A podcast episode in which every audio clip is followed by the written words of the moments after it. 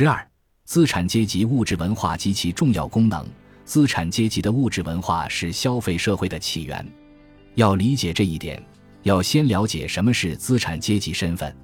然而，我们很难定义资产阶级的人群是什么样的，因为它涵盖了各种职业、各种财富水平和各种生活方式的人。资产阶级这个叫法通常说的是商业家、金融家、实力者，但也适用于政治家、律师、小商人这类群体。有时，阶级的划分并不像一层层楼房那样清晰、界限明确。现实生活中，各个阶级更像是一片片紧密排列的鱼鳞，细密交织，错综复杂。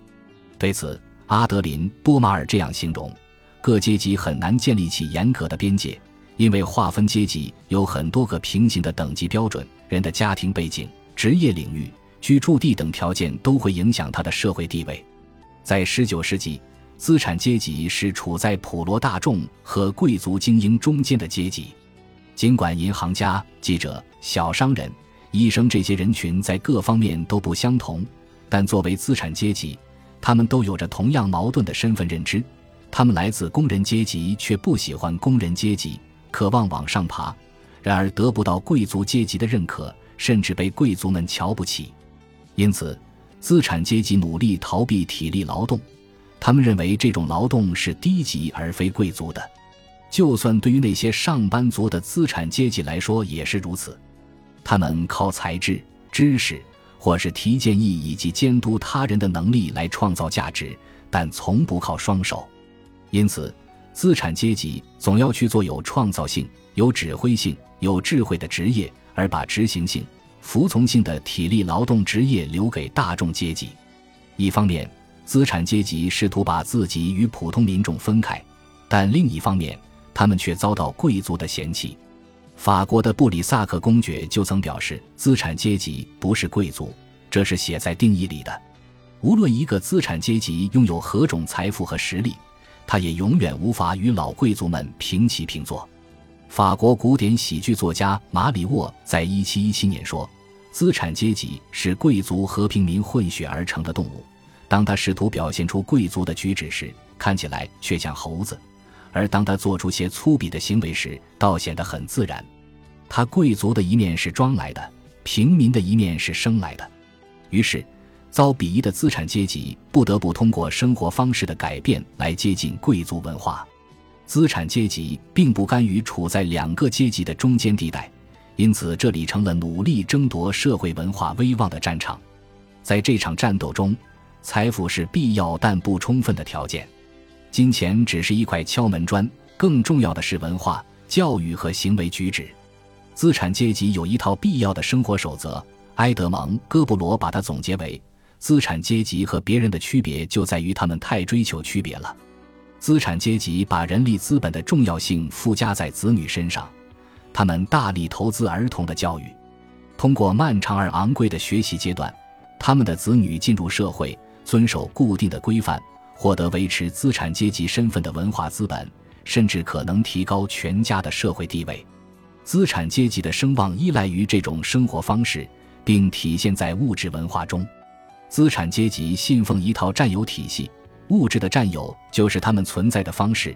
他们用财产、动产和不动产来证明自己的品位，这也让模糊的阶级边界变得清晰了。资产阶级注定要一直生活在竞争中，而竞争的主要体现就是他们居住的房子。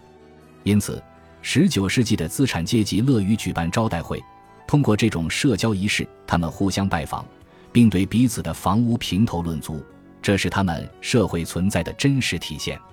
房子展现出了阶级之间的界限。阿尔伯特·巴伯在1886年写道：“如今。”我们可以根据家里房间的数量来把人分类。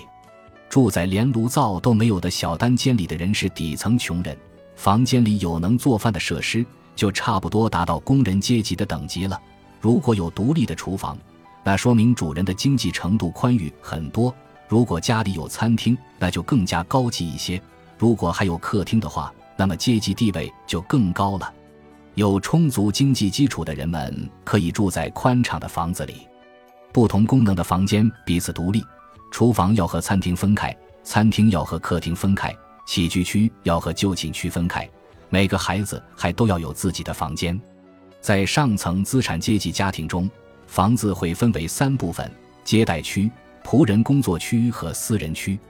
宽敞的豪宅里还设有专门给工作人员使用的楼梯，把家务劳动力藏起来，最大程度地减少主人与仆人见面的机会。这样，舒适又温暖的家既与社交空间隔离，又与家务劳动空间隔离，使上层资产阶级在自己的家庭圣地里享有私密的生活。这种一分为三的房子是资产阶级住所的最高标准，只有上层资产阶级才负担得起。较小的资产阶级家庭住房条件也稍差一些，可能会分为公共区域和私人区域两部分。因此，通过房屋，人们一眼就能看出房主的身份地位。在小资产阶级家中，一些功能空间是合并的；而大资产阶级家中，各区域则尽量分离。黎欧拉·奥斯兰德曾这样评论巴黎皇家港大道上一户人家的摆设。餐厅里摆着巨大的文艺复兴时期的餐边柜，有一张餐桌，角落里还有一架钢琴，而一间小卧室里放着铁架床和类似路易十五风格的床头柜。这些都是小资产阶级住所的标志。他们试图把家里布置成资产阶级风格，但实际上驴唇不对马嘴，因为在真正的上层资产阶级家中，饭厅里是不该放钢琴的。而只有仆人才会用铁架床。资产阶级的重要标志之一就是拥有客厅，它既是把资产阶级内部上下层分开的屏障，又是一种级别的象征。那些拥有足够财富的客厅级资产阶级们会互相认可、互相团结。在资产阶级的家里，客厅通常是装潢最好的房间，有最好的灯光和最漂亮的天花板。客厅里基本没有功能性家具和私密物品，纯粹是为了摆排场而设计的。要在接待客人的时候彰显出房主的贵族感。上层资产阶级家里还可能有两个客厅，一个是私人区域里的家庭客厅，用于日常休闲；另一个客厅则专门用于社交。资产阶级客厅里常摆的东西有烛台、绘画、瓷器、玻璃器皿、地毯、边桌、雕塑、帷幔等。目的是用这些凌乱的小物件填满空间，就像1877年一本美国的装潢指南说的那样：只要人还能走得进去，房间内的东西就不嫌多。客厅里的一切布置都遵循着与实用主义背道而驰的逻辑，无用的东西大量散布，房间像剧场一样展览着各种物品。资产阶级的家里可能既有摩尔人的手工艺品和中国古玩，又有文艺复兴。哥特式和巴洛克式的家具，这些不同时代、不同国家的元素结合在一起，让家里的摆设像博物馆一样丰富。这些不协调的组合方式表现了19世纪资产阶级的创意无能。在法国，每位古代君主的名字都代表着一种独特的风格，每种风格都是和谐统一的，像亨利二世、路易十三、路易十四、路易十五等。都是各自时代风格的代名词，而帝国时代结束后，仿古风潮则把过去的各种风格杂糅了起来。大多数评论家都认为，这些和古代贵族毫无关系的资产阶级，是在用复古主义的方式来象征性的接管权力。资产阶级通过使用旧贵族风格的物品，产生了一种自我陶醉的力量感，他们怀揣着与旧时贵族同根同源的想象。也就愈发强化了自己的地位。资产阶级的房屋内饰和物品主要就是为了表现其财富，所以他们常用织物和丝绸来美化家具和摆件，如床上的帐顶、地上的地毯、墙上的挂毯等。同时，织物也用来盖在家具上，不让家具难看的裸露在外。有时候，盖在家具上的毯子甚至比家具本身还贵。在本来就已经充斥着家具和小摆设的客厅里。还要强加这些织物装饰，是为了让资产阶级的家和普通大众的家差异更大。这就是为什么铸铁炉灶刚发明的时候没有受到欢迎。这种炉灶虽然高效，但不美观，因此资产阶级不愿使用，而是更喜欢壁炉，因为壁炉除了能取暖以外，还有装饰功能，也可以用来摆钟表、烛台和其他小装饰品。此外，资产阶级的摆阔气还体现在两件活的物品上，一个是仆人，一个是女人。对房子主人来说，配置仆人的方式和配置装饰的逻辑是一样的，仆人数量越多越好，干活越专业越好，每件家务最好都有专门的人来干，而不要一人兼顾多角，这样就会显得主人的社会等级更高。上层资产阶级的家里配有大管家、男士、管家。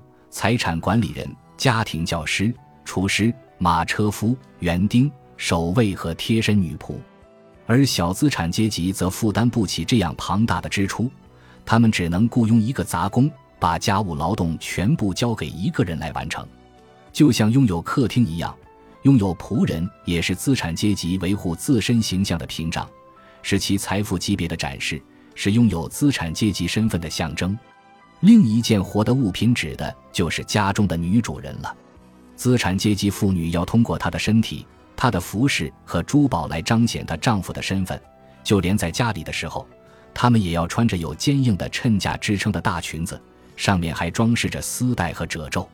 当我们翻阅1840年代以来的女性时尚杂志时，我们会看到女人的裙子上的褶皱、皱泡、花边和面料，这就像把窗帘穿在身上一样。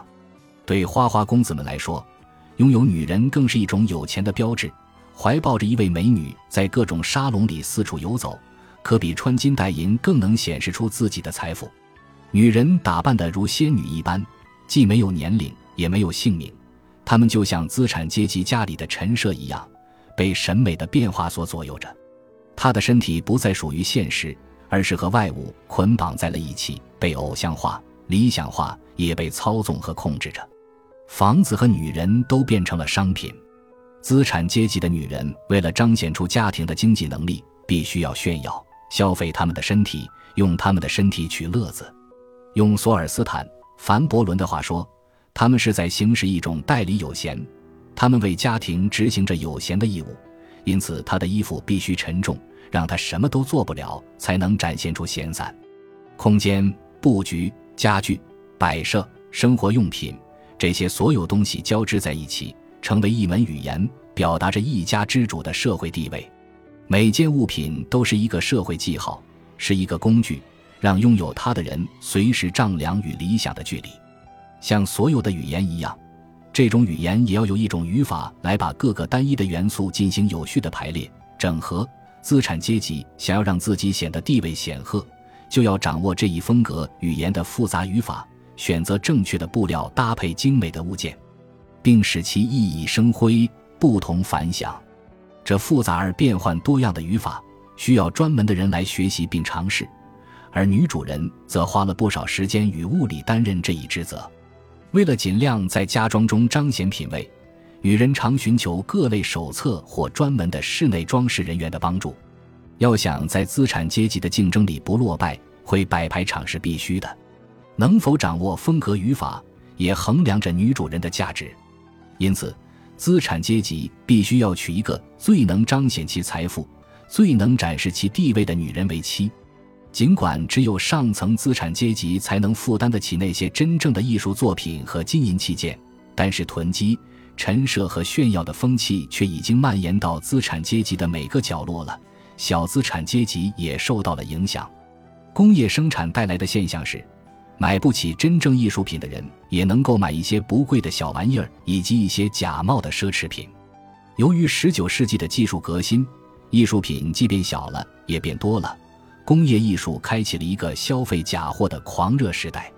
商品的繁多，使得人人都可以通过购物来彰显自己的地位，人人都可以把自己的家填满装饰品和家具，并给妻子买些镀金首饰和漂亮衣服。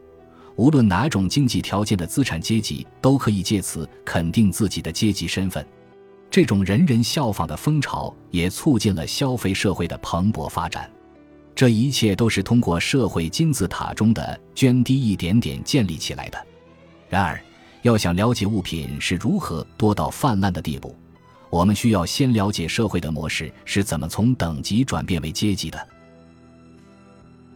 本集播放完毕。感谢您的收听，喜欢请订阅加关注，主页有更多精彩内容。